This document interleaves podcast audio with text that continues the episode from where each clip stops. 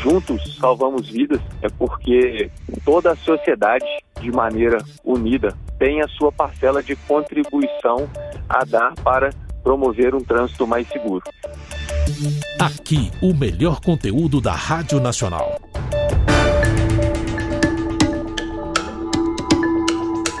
Olá, eu sou o Luciano Barroso e quero convidar você para que juntos possamos ouvir a entrevista sobre a campanha Maio Amarelo. Essa entrevista foi realizada no programa Revista Brasília. Nós conversamos com Márcio Camargos, é o coordenador de policiamento de trânsito. Gente, vamos ouvir para que possamos ajudar. Cuidado no trânsito. Vale a pena, vamos lá? Maio Amarelo. Fala um pouquinho para nós e o tema Juntos Salvamos Vidas. Sempre assim? Importantíssimo esse tema e, e muito importante esse espaço para a gente falar de uma campanha tão importante como o Maio Amarelo, né? E esse ano trazendo o slogan Juntos Salvamos Vidas. Então, a gente tem coloridos meses ao longo do ano e o amarelo chama a atenção, né? Assim como fazendo uma analogia com o semáforo, o amarelo traz atenção para que a gente volte os olhos para a segurança viária nesse período. E o Juntos Salvamos Vidas é porque toda a sociedade, de maneira unida, órgãos do Sistema Nacional de Trânsito, cidadãos, sociedade civil organizada, tem a sua parcela de contribuição a dar para promover um trânsito mais seguro. Então, a gente espera, nesse momento, potencializar os olhares, os esforços em prol de um trânsito mais seguro no nosso Brasil. A maioria dos acidentes graves e fatais tem como causa principal falhas humanas. É verdade? É verdade, sim. O, embora a gente tenha outros dois fatores principais que relacionam vias e veículos, sempre tem um fator, sempre ou quase sempre, a gente tem um fator humano envolvido. E aí eu posso dar um exemplo, né? Ah, o veículo não está com a condição perfeita, o que não é o ideal que a gente não, não prega a via pode estar com, com a estrutura não muito boa, mas, por exemplo, se o cidadão estiver atento, estiver numa velocidade compatível, estiver adequando a sua conduta àquelas condições do veículo da via, ele sim tem condição de evitar o acidente. Então, hum. o foco na conduta humana, principalmente respeitando a lei de trânsito e tomando atitudes defensivas no trânsito, é fundamental para evitar acidentes. Quais as principais falhas humanas? a gente pode citar as condutas que são mais lesivas à segurança viária, né, que causam acidentes e acidentes mais graves. E aí eu vou enfatizar as ultrapassagens em locais, em locais proibidos que ensejam em trânsito na contramão, a falta de atenção e principalmente as medidas de, de uma conduta defensiva, como por exemplo guardar distância ao veículo da frente, o fato da antiga associação volante e bebida, então ingestão de álcool e substâncias psicoativas, tem uma, um impacto gigantesco na acidentalidade e o excesso de velocidade que potencializa os danos, né, o, as lesões nos acidentes. Como é que está essa questão da ingestão de álcool aqui em Brasília?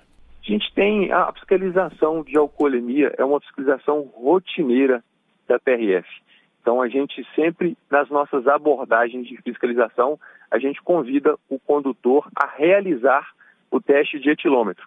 Então, a gente faz isso ao longo dos dias, todos os dias da semana, todos os horários, né? Claro que a gente foca em horários mais críticos, né, onde a gente intensifica a fiscalização, e aí eu vou falar o caso mais conhecido da nossa população, que são os feriados, né, os feriados prolongados, mas rotineiramente a PRF executa essa fiscalização de, de alcoolemia nas rodovias federais. Ah, em é. Brasília, é. mas em todo o Brasil. Tá, e qual é o tipo de abordagem que é dada muitas vezes por aquele abençoado que sai costurando todo mundo? É importantíssimo, né? Essa questão da direção perigosa, quando o cidadão está ali ignorando o que a gente falou, né? A, a, atitude defensiva no trânsito e o policial consegue realizar essa abordagem. Eu vou aqui chamar a importância da participação da, da, da população, né? Quando a gente falou juntos salvamos vidas, a importância da população da população é nessa conduta. O cidadão, quando está conduzindo uma rodovia federal e consegue visualizar essa situação, ele tem à disposição o nosso tridígito, o número 191, que ele pode se comunicar com a unidade operacional da PRF mais próxima. E a gente recebendo essa informação, a gente já vai focar a nossa fiscalização, a nossa abordagem nesse veículo que foi informado da direção perigosa para que a gente possa fiscalizá-lo, fazer teste de etilômetro e principalmente orientá-lo, né, além das infrações constatadas, orientá-lo quanto à necessidade de uma direção segura. Brasília foi exemplo na faixa de pedestre. Continua? A faixa de pedestre é um, um, um local de segurança do pedestre, né? E é fundamental a gente desenvolver essa cultura no motorista. Brasília é um exemplo, né? É muito bom a gente ver nas, nas vias do, do, dos municípios em Brasília, nas vias urbanas, isso sendo respeitado. É, e isso acontece também nas vias, nas rodovias. Embora a existência de faixa de pedestre pela característica do trânsito rodoviário seja em menor número. Mas aí a gente chama atenção para a travessia segura do pedestre, principalmente, né, falando de rodovias federais, nas passarelas existentes que nem sempre são tão utilizadas como deveriam. Aqui em Brasília, de vez em quando, percebemos, principalmente nos finais de semana, aquelas pessoas que dirigem vão jogando latinha pela janela. Eu até citei aqui, perdão, uma vez, que na estrutural, na pista da estrutural, o cidadão jogou um coco pela janela. E eu estava logo atrás, eu desviei do coco, mas foi uma, uma, um pouquinho um coco pode arrebentar com o seu carro e se bater no vidro mesmo ali no para-brisa, pode provocar um acidente seríssimo.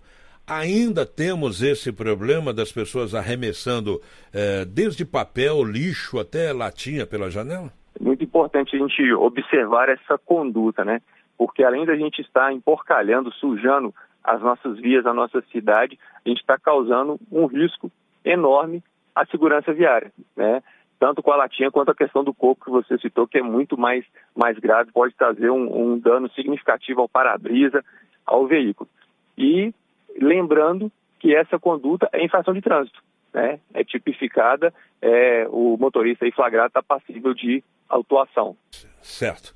Agora, você já citou é, que qualquer dúvida ligar para 191, é isso? Isso. Esse é o telefone de emergência da Polícia Rodoviária Federal à disposição da população para denúncias, solicitações, necessidade de apoio, for necessário comunicar, né? informar uma emergência à Polícia Rodoviária Federal, a gente está disponível pelo 191. Nós temos aqui alguns números, a produção trouxe aqui alguns números com relação aos acidentes. 64.518 acidentes, que deixaram um saldo de quase 72 mil feridos, 5.393 mortes, é isso? Esses são os dados de 2021, nas a... rodovias federais. Certo. E até agora, esses dados já estão melhores ou ainda não dá para perceber? muito importante essa, essa análise. A gente monitora diariamente os números de acidentalidade em rodovias federais no Brasil. No ano passado, a gente é, é, fechou o ano com esses dados e esse ano a gente tem percebido uma retomada muito forte do fluxo. É um fluxo que caiu muito em 2020 com com as, em função das medidas de restrição impostas pela pandemia da Covid-19, né? aumentaram em 2021 e têm retomado de uma maneira muito forte em 2022. Hum. E esse aumento significativo de fluxo tem trazido um aumento de acidentalidade. Então, esse ano a gente ainda está com uma leve aumento em torno aí de 3 a 5% nos dados de acidentalidade. Isso eu estou falando de acidentes graves, feridos, número total de acidentes e mortos. Então, a aí a gente enfatiza novamente a importância do Mar Amarelo. Né? Estamos num momento estratégico para frear esses números.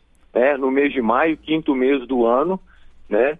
O, uma tendência forte de aumento de fluxo que já está materializada e é o momento da gente somar esforços para não deixar esses números avançarem e sim promover redução de acidentalidade. E quando tem um acidente, geralmente a pessoa fica com aquela cara de perdida não sei o que hoje. Mas se tivesse prestado um pouquinho atenção, né? O caso do celular, ainda muita gente usando, porque teve uma época, gente, olha o celular, não fala. Hoje em dia já estão até digitando de vez em quando eu pego, e não só motoristas de carro, já vi motociclista, turma da entrega, ó, cheinho de gente digitando. Quando você vê um carro lerdo dançando na pista, porque ele vai tirando o pé do acelerador, fica com medo, ele está digitando ou falando ao celular, a pista é de 80, ele está a 40, engarrafando todo mundo, geralmente na esquerda, porque é um zuiudo, não sai da esquerda, mas nem que a vaca tossa, ele está na esquerda atrapalhando todo mundo e digitando. Tem, tem tido esse problema, Márcio?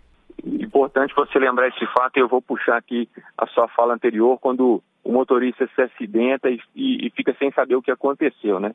Na verdade, o, o, motorista, ele passa por situações passíveis de acidente por muitas vezes ao longo da sua vida, ao longo da sua trajetória, que não se materializaram em acidente daquela vez.